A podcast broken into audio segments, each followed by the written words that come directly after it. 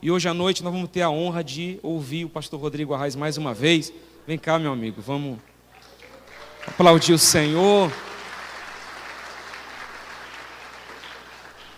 Você está em casa, você sabe disso. Fique à vontade. Obrigado, meu amigo. Vocês estão bem, gente? Estão em paz? Glória a Deus. A gente está ao vivo aí no Facebook ou no YouTube? Facebook. Eu estava fazendo até uma live no Instagram durante o louvor, muita gente pedindo para assistir.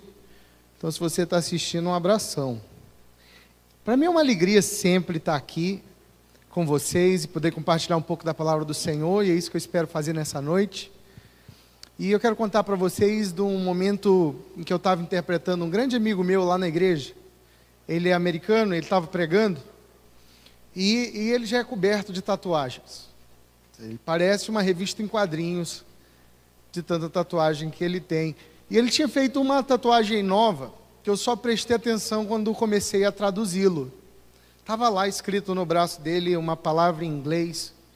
Eu vou falar em inglês, mas eu já traduzo para vocês. Estava lá escrito Dead Man Walking, que quer dizer homem morto andando. E eu continuei a traduzir e achei super interessante lá aquela tatuagem. Achei interessante porque eu conheço meu amigo e eu sei que ele é um homem muito crente e que por trás daquela frase tinha todo um significado.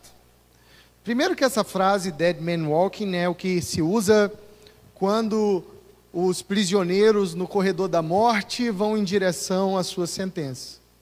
Eles vão ser lá eletrocutados na cadeira elétrica ou na injeção letal. E aí os guardas no corredor dizem Dead Man Walking nós temos um homem morto andando. Ou seja, ele está andando, mas ele já está morto. Porque não tem escapatória, entendeu? A sua condenação é certa. Ele é um homem morto.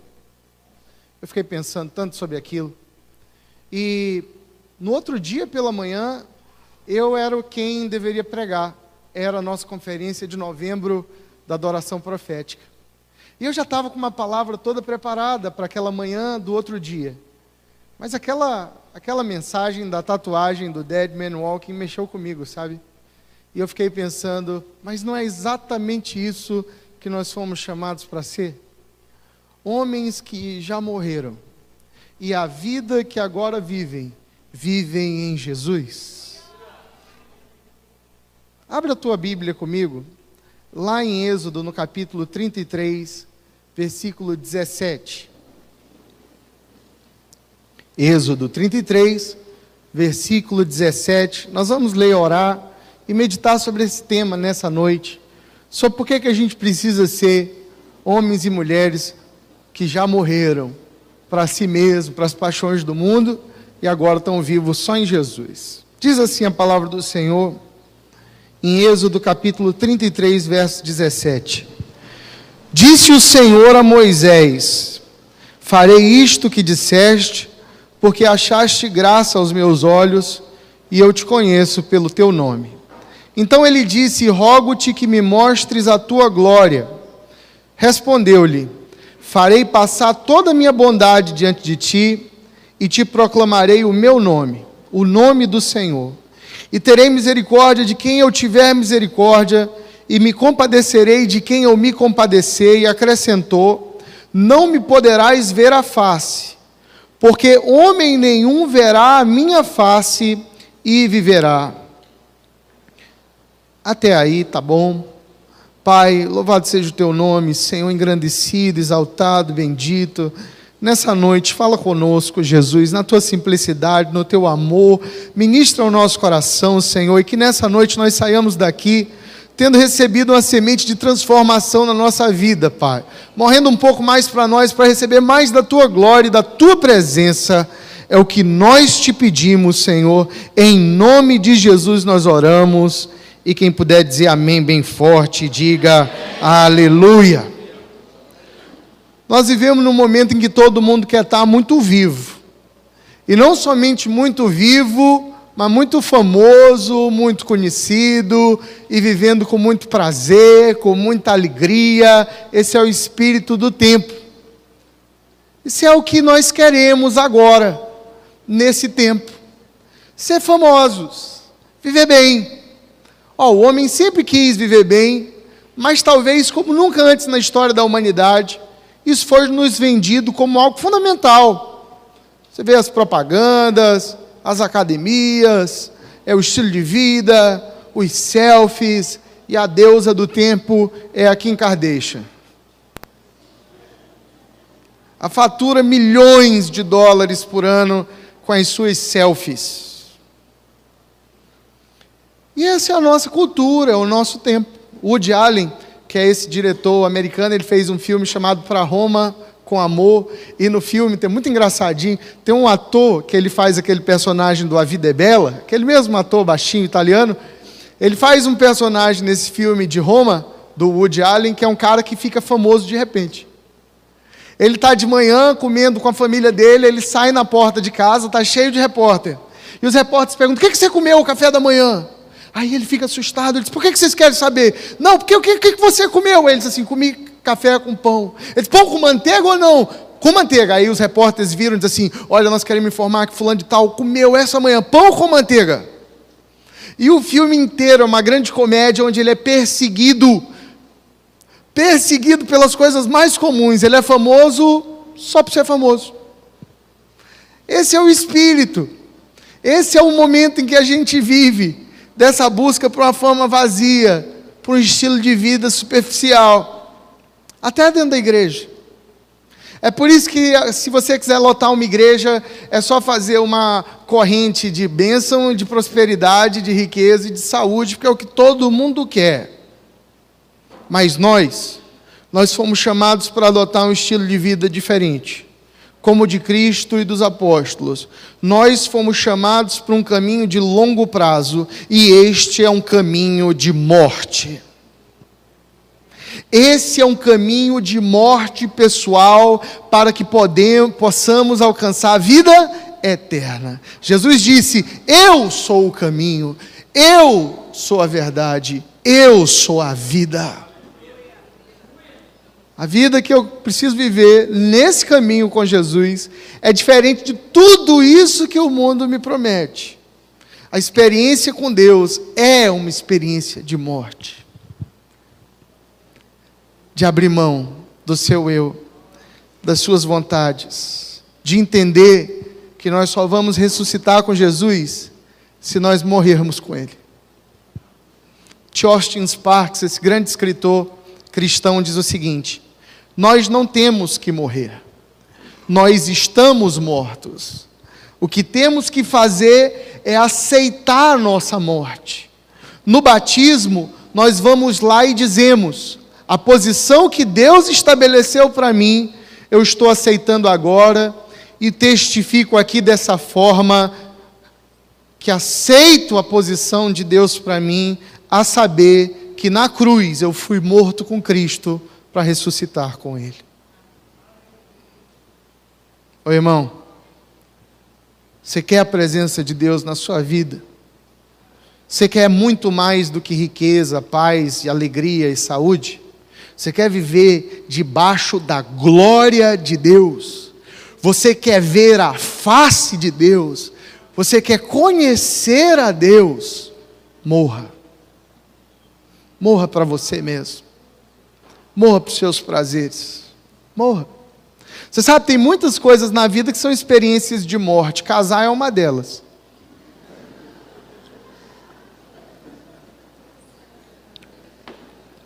Ter filhos é outra. Você sabe por quê? Fazendo uma analogia, quando você está solteiro, a Bíblia diz que quem é solteiro cuida das coisas do Senhor e de si mesmo. Você pode é, acordar um dia e dizer assim: hoje vou almoçar pizza. Ou hoje vou para o cinema, quarta-feira. Hoje não vou para lugar nenhum. Mas depois que você casa, você tem que morrer. A Bíblia, quando dá ordem aos maridos, em Efésios diz o seguinte: Maridos, amai vossas esposas como Cristo amou a igreja e a si mesmo se entregou por ela. Como é que Cristo se entregou pela igreja, pastor Hebe? Morrendo. Jesus está dizendo, esposa, maridos, morram por suas esposas. Muitas esposas acham que o mandamento de ser submissa ao marido é difícil. Olha, é difícil, mas é mais difícil morrer por vocês. É aquele dia que o marido quer ficar em casa dormindo, descansando, quer ficar no quarto e a mulher arruma os meninos e diz assim: Vamos para o shopping? Só ver vitrine?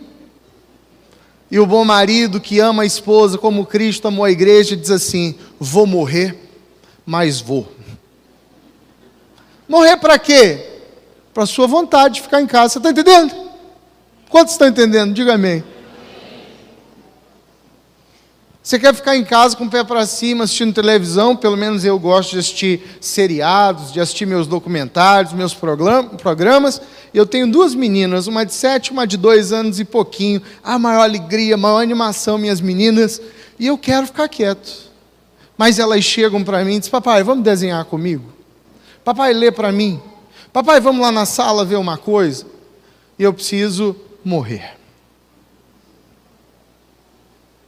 Eu preciso matar o meu desejo egoísta de viver para mim mesmo, porque eu preciso viver um pouco para elas também.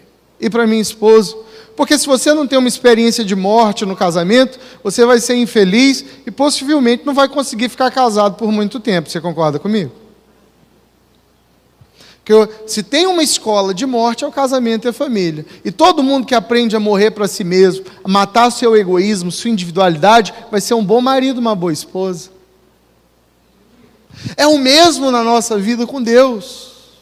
Você quer carregar a, a, presença de Deus? Você quer ser um crente de verdade, que vai muito além da bênção, mas é fiel no tempo bom, no tempo ruim? Um crente de coluna, um crente firme, aprenda a morrer. Você quer ver a face de Deus? Deus diz para Moisés, quando ele pede isso, ele diz: Senhor, eu quero ver a tua face eu rogo-te, mostra-me a tua glória. Moisés está dizendo: Deus, eu quero mais. Se você estudar essa passagem em casa, daqui a pouco, antes de dormir, você vai perceber que antes dessa passagem, Deus tinha dito a Moisés o seguinte: Olha, Moisés, eu vou cumprir a minha promessa com você, e eu vou mandar um anjo com você para te ajudar, mas eu não vou. Moisés, um anjo vai com você para te ajudar, porque eu vou cumprir a minha promessa, mas eu não vou. E aí que começa esse diálogo que nós lemos, que Moisés não quer anjo. Ele diz: Senhor, se o Senhor não for comigo, não me faça sair desse lugar. Mas tem muita gente que ama o anjo. Ia dizer, desde que Deus cumpra a sua promessa, tá bom. Desde que Deus me cure, me dê grana, me dê paz, cumpra a promessa dele na minha vida, pode ser anjo, pode ser Deus, é indiferente. Mas Moisés não, porque ele não quer uma vida comum. Ele quer Deus. Ele quer tudo. Ele diz: Senhor, eu não quero só promessa, eu quero a tua presença. Eu quero conhecer o Senhor como o Senhor é. Para mim, o indiferente é o que eu possa ganhar: fama, dinheiro, qualquer outra coisa, cumprimento de promessas. Isso para mim é trivial. Mostra-me a tua glória.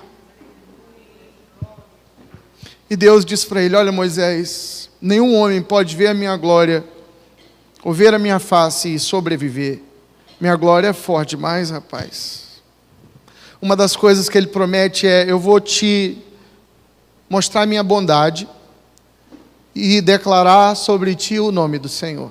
Às vezes a gente não tem noção do que foi isso. O que é declarar a minha bondade? Que Deus está dizendo a Moisés: eu vou, te de, eu vou te mostrar um dos meus atributos divinos. Deus é bom. Eu vou te revelar a minha bondade. E ele está dizendo, Moisés, eu vou te dizer meu nome o nome do Senhor. Olha, isso era um mistério no Velho Testamento. Os judeus, eles nem diziam, era um nome indizível, não podia dizer o nome de Deus. W-H-V-H, Yahvé. Yahvé é uma invenção, o nome Yahvé, porque o nome de Deus não pode ser dito, ele é impronunciável. Ele está dizendo, Moisés, mas eu vou te revelar o meu nome. eu vou te dar o meu nome. É por isso que nós dizemos no Novo Testamento que o nome de Jesus é poderoso, porque Jesus é Deus. E sobre o nome de Jesus, enfermos são curados, você está entendendo? É a lógica do nome de Deus. Ele está dizendo: Eu vou te revelar meu nome. Mas a minha glória, ninguém pode receber se não morrer, porque minha glória é pesada demais. O termo glória nessa passagem é kavod, que quer dizer literalmente peso. Peso. Quando Moisés pede, Deus, mostra-me a tua glória, ele está dizendo, Deus, eu quero conhecer o teu peso. Porque naquele tempo as moedas eram pesadas, elas tinham o seu valor no peso de metal precioso. Você está entendendo? Então ele está dizendo: Senhor, dá-me a conhecer o teu valor, o teu peso, a tua glória. Por isso que nós usamos a expressão peso de glória. O valor, o atributo, a presença de Deus uh, vindo sobre nós. Quando ele vem, a gente sabe que ele chegou. Não que ele já não esteja em todo lugar, porque ele é onipresente, mas quando ele manifesta a sua presença e nos faz saber que está ali, o cavote de Deus vem sobre nós, o peso de glória nos é revelado.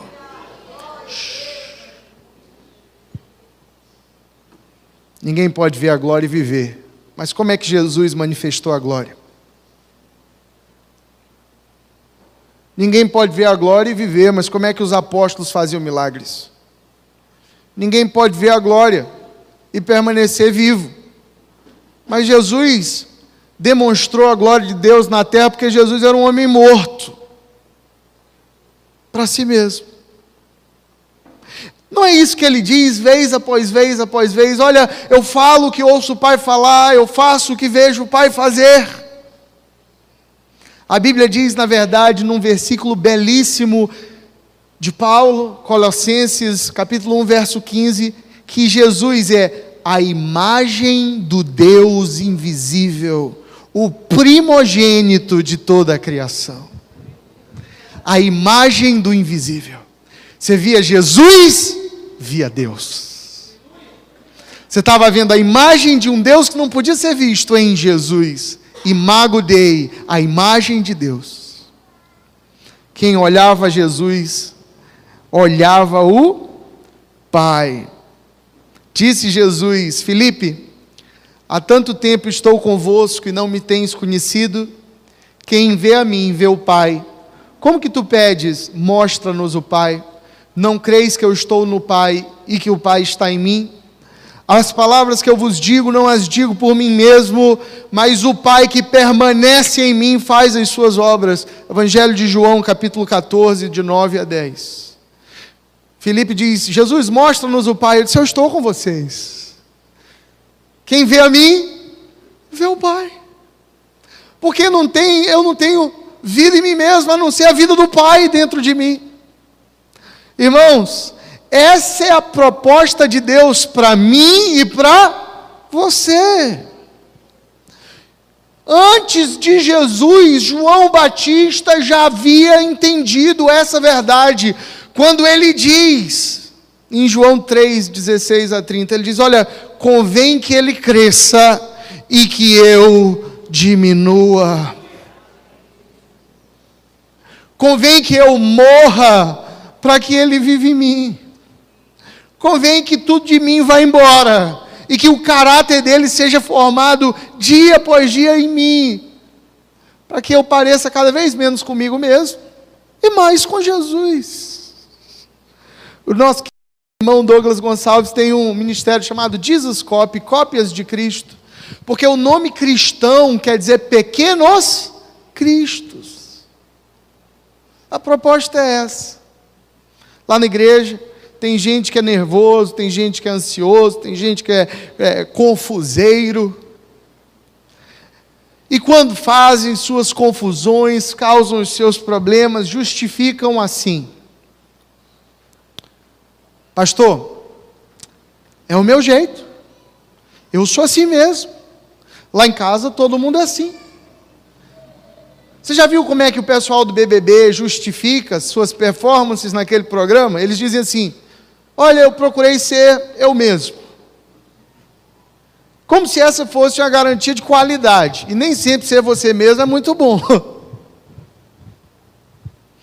E quando alguém chega na igreja para mim e diz assim, pastor, todo mundo lá em casa é assim, eu sou desse jeito.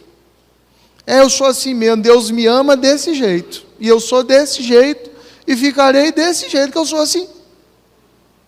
Assim, olha, Deus não te chamou para ser do seu jeito, não. Deus te chamou para ter o caráter de Cristo formado no seu coração e na sua mente.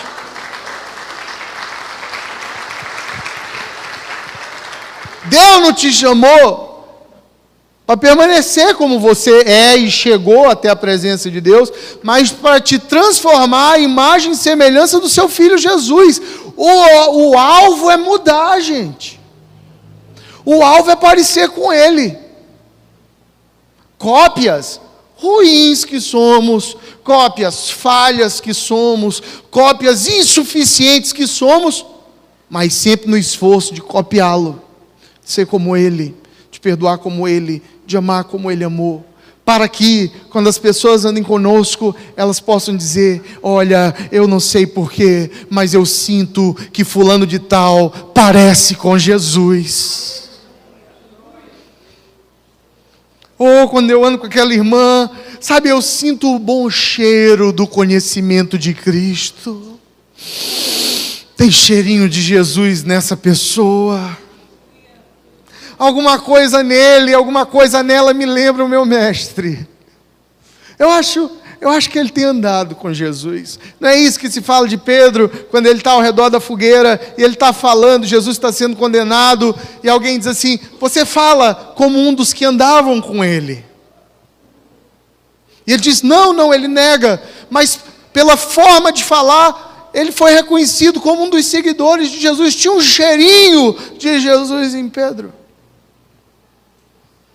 A gente tem que esvaziar. Só um homem morto pode carregar a glória de Deus. Só um homem vazio pode se encher demais do Senhor. A gente gosta de demonstrações de poder. A gente gosta e admira grandes homens e mulheres de Deus. Mas deixa eu te falar, um verdadeiro homem, uma verdadeira mulher de Deus é alguém que morreu. O ego já está bem fraquinho o couro já está bem grosso, o coração está mole, ele está pronto, ele já morreu. Pode maltratar, humilhar, honrar, elogiar, o coração não move, porque a vida que ele vive é no Senhor. A glória promove e a glória mata. A mesma glória que promove, quando você se esvazia de você, quando você perdoa, se humilha, quando você tem o cheirinho de Jesus e ela te promove por isso, porque você começa a parecer com Ele, as pessoas se acercam de você e graça de Deus vem sobre a sua vida, é a mesma glória que mata. Porque não dá para viver o pecado e ter a glória ao mesmo tempo, você concorda comigo? A carne morre. É por isso que nós vemos tanta gente boa num ambiente de glória e de repente cai e some e peca e desiste, porque a glória, a glória de Deus destrói também. É por isso que eu quero dizer uma coisa para você: brincar de ser crente é a coisa mais perigosa que existe. Porque ou você está em caminho ascendente, se parecendo com Jesus e avançando, ou você acabará sendo destruído, enganado, esvaziado, porque você está no ambiente de glória, mas se recusa a morrer. Você quer continuar vivendo a sua própria vida, do seu jeito, tomando as suas decisões, fazendo, ah, pastor, eu sou assim, eu faço assim, eu quero assim, eu, eu, eu e eu, e a glória de Deus vem, e quando ela vem, ou ela promove quem morreu e ressuscita em Cristo Jesus, ou ela mata quem está vivo em si mesmo. misericórdia.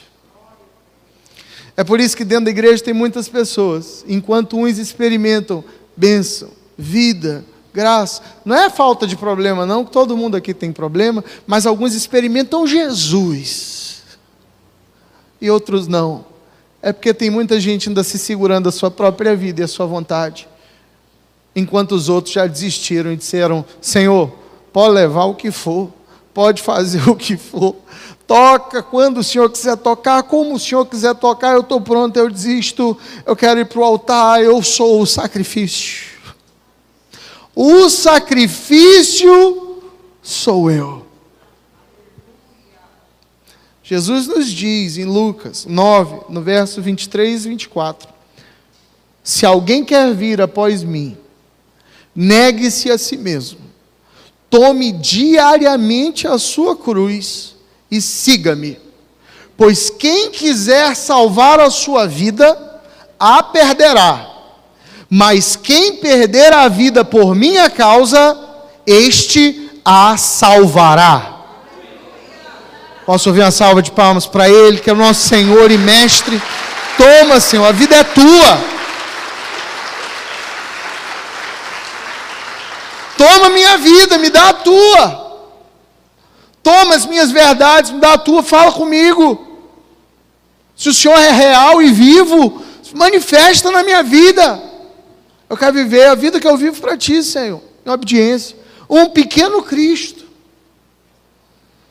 Oi, irmãos. Jesus não está chamando ninguém aqui para vida boa, não. Nem para ter a sua vontade. Não, quem quiser me seguir, venha. Vai ser bacana. Você vai comprar um carro novo. Vai dar tudo certo. Você vai ficar bonito, lindo, sarado, magra e feliz, dentes brancos, a família de propaganda de margarina, tudo certo. Ele está falando: você quer me seguir? Tem sofrimento incluído e morte certa. Vem, pega sua cruz. E ele ainda dá uma ênfase, o texto bíblico dizendo diariamente. Repete comigo: diariamente. É porque é morte todo dia. Se você ainda é solteiro, você vai descobrir o que é isso depois de casar. Casamento é morte todo dia. Toda vez que eu vejo o marido com problema no casamento, casal com problema no casamento, é porque alguém ainda não morreu. Eu faço curso de noivos, eu sou pastor de jovens há muitos anos.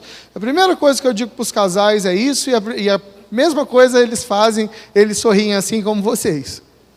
Digo, os irmãos vão casar daqui a três meses, não é quatro meses, beleza. Eu quero dizer para vocês que eu estou muito feliz e que casamento é morte. Aí eles olham para o outro, eles acham que eu estou brincando. Casamento é morte. Qualquer coisa que você vai construir na sua vida, você quer fazer um curso na faculdade, você quer construir uma empresa, você quer ter um casamento feliz, você quer fazer qualquer coisa, é uma experiência de morte. Você quer andar com Deus? Essa é a maior experiência de morte. Pode vir como estiver, mas venha para pegar a sua cruz todo dia. Todo dia a sua carne quer voltar. Todo dia o seu temperamento quer manifestar. Todo dia suas esquisitices, medos, angústias, confusões, problemas querem voltar e se manifestar. Agora, irmão, morre, morre bem. De forma que toda vez que o seu temperamento quiser se manifestar, o caráter de Cristo esteja mais forte em você. E o seu coração responda como Jesus responderia. Hum. Eu estou com uma frase em latim no meu coração esses dias. E eu descobri essa frase já há um tempo, mas tinha muito tempo que eu não lembrava dela. E eu lembrei esses dias atrás e comecei até a escrever um novo livro. Eu escrevo meus livros para mim, sabe? Eu nem vendo, eu vim aqui, eu não trouxe um livro. Eu tenho mais de 800 atrás de mim, loucos para ir embora, lá na minha sala na, em São Luís. Mais de 800 livros. Eles estão pedindo, pastor, a gente quer sair daqui. Eu digo, mas eu esqueço vocês aí todas as vezes.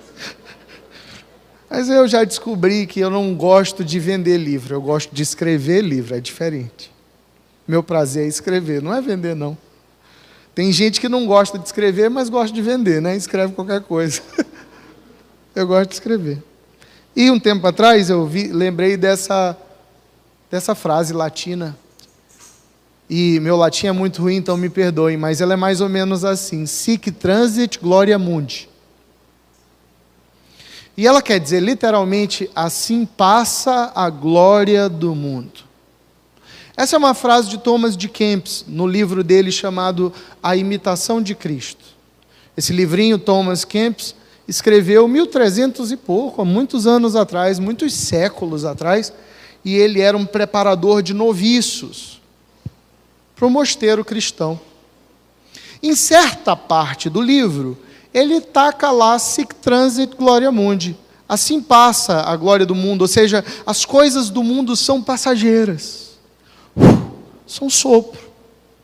Por um tempo, quando um novo Papa era é, colocado na sua posição no Vaticano, e ele tinha que fazer lá é, aquelas cerimônias papais, lá católicas, ele saía andando numa procissão, e por muito tempo, até pouco tempo atrás, durante a procissão dele, quando ele vinha lá todo importante, coberto de toda a pompa que é tradicional do Vaticano, um um jovenzinho deveria vir durante a procissão, pastor Heber, com um, um caniço fumegante, pedacinho de madeira pegando fogo. E ele se ajoelhava diante do Papa e dizia: Santo Padre, sic transit gloria mundi.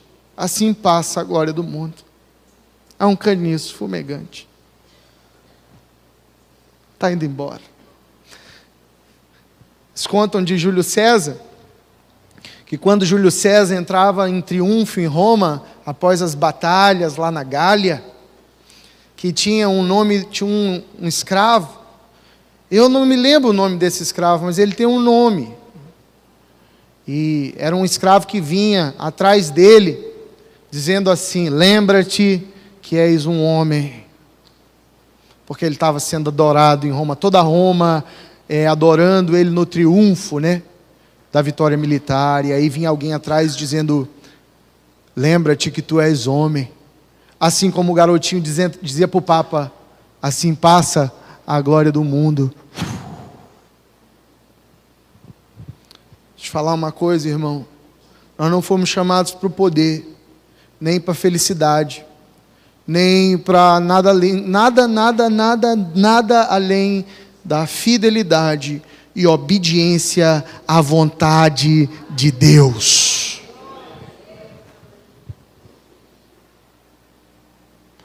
Pastor, mas eu não posso ser feliz? Você vai ser muito feliz quando você encontrar a sua felicidade em servir ao Senhor. Jesus dizia: Olha, eu me alegro em fazer a vontade do meu Pai, não a minha vontade. Você sabe por que a gente anda triste às vezes? Porque a nossa vontade não está sendo manifesta.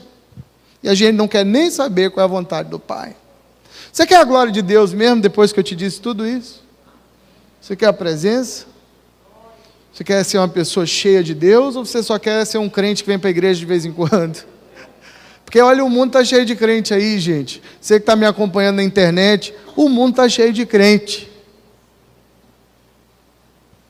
Mas eu não sei se está cheio da glória de Deus. Agora, promessa é de que a glória de Deus encherá toda a terra, como as águas cobrem o mar. E a glória de Deus vai se manifestar.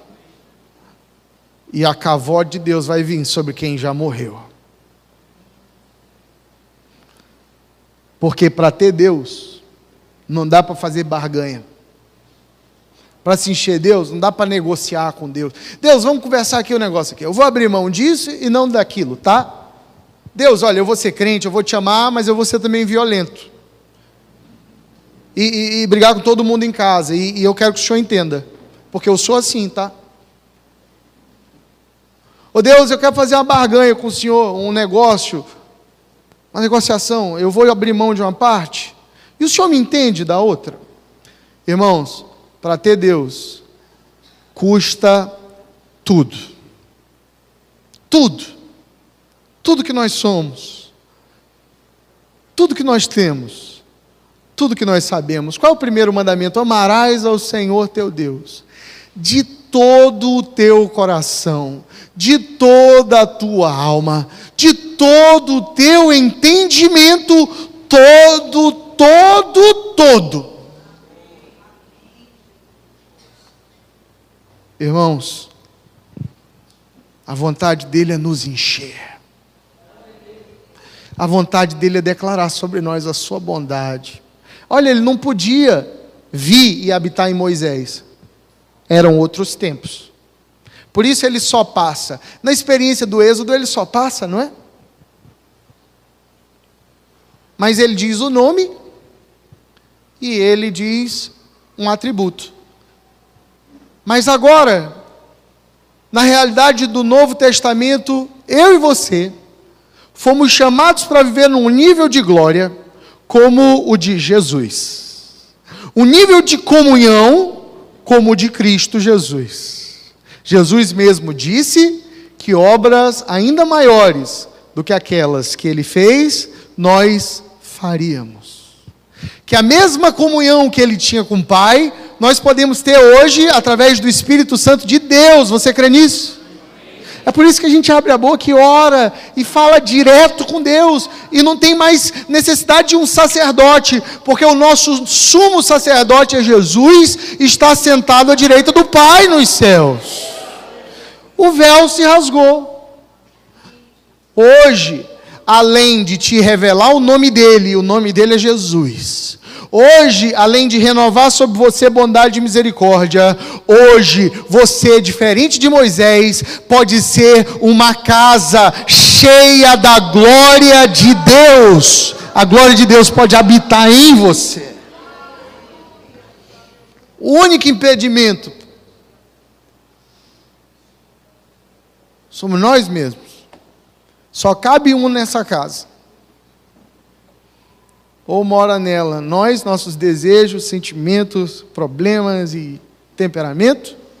Ou mora o Espírito Santo de Deus nos transformando a cada dia, nos deixando parecido com Jesus? Como Ele, nos conformando à imagem dEle. Eu digo isso para vocês que eu vejo isso todo dia. Pastor, eu sou assim.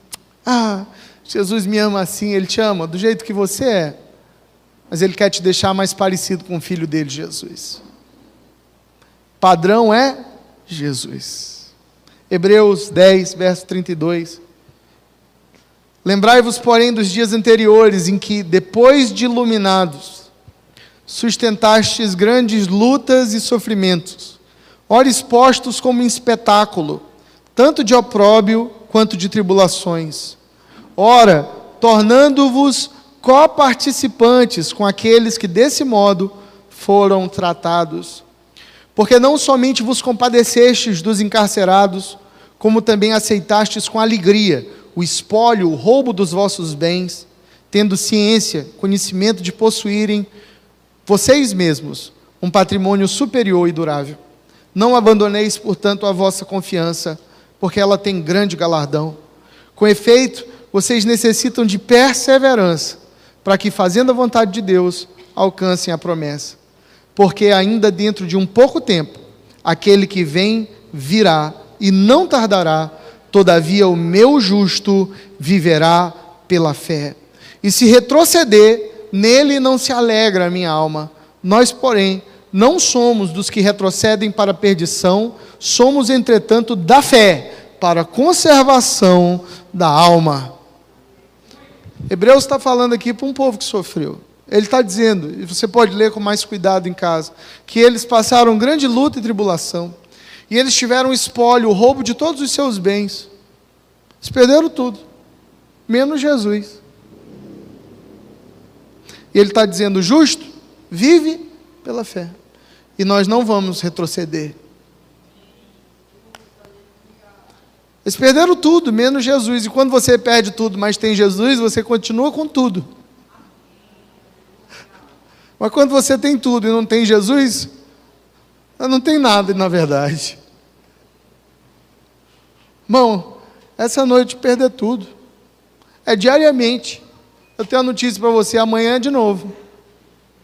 Pastor, quantos anos vai demorar esse processo? Quanto você estiver no planeta. Tem dia que tem que morrer mais, tem dia que tem que morrer, mas não tem nenhum dia de viver para você mesmo. Tem dia que a gente morre, tem dia que a gente morre mais. Mas não tem nenhum dia que está ok viver para si mesmo. É o caminho. A Bíblia diz, e eu quero lembrar vocês, que o caminho que leva ao Senhor é estreito.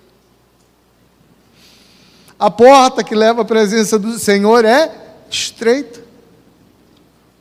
Desconfie de pregadores de televisão ou de grandes igrejas que dizem assim: vem que é fácil, vem que é tranquilo, que é facinho, belezinha, tranquilo. Pode vir para a igreja e beber cachaça depois. Pode vir para a igreja e sair para o motel. Pode vir para a igreja e prostituir. Pode vir para a igreja e viver do jeito que você quer, que está tudo ok. Deus é pai, Ele entende, Ele é gente boa. Ora, se a nosso pai terreno e mãe terreno não entende, quanto mais Deus. Não está ok não, irmão. O caminho é estreito, a porta é estreita, só alguns entram. Quem que entra? Quem morreu. Atrás do trio elétrico só não vai quem já morreu.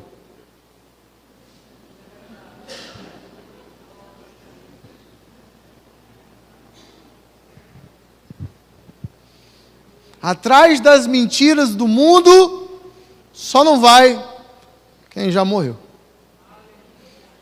Atrás das propostas do pecado só não vai quem já morreu.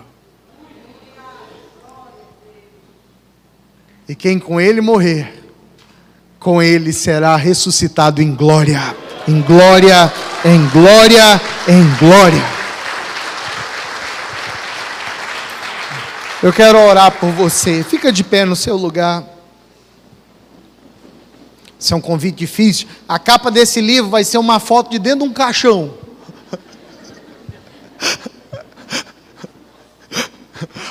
ah. Que isso é tão verdade. Isso é tão básico de que nós fomos chamados para morrer para nós mesmos. Depender de Deus, né?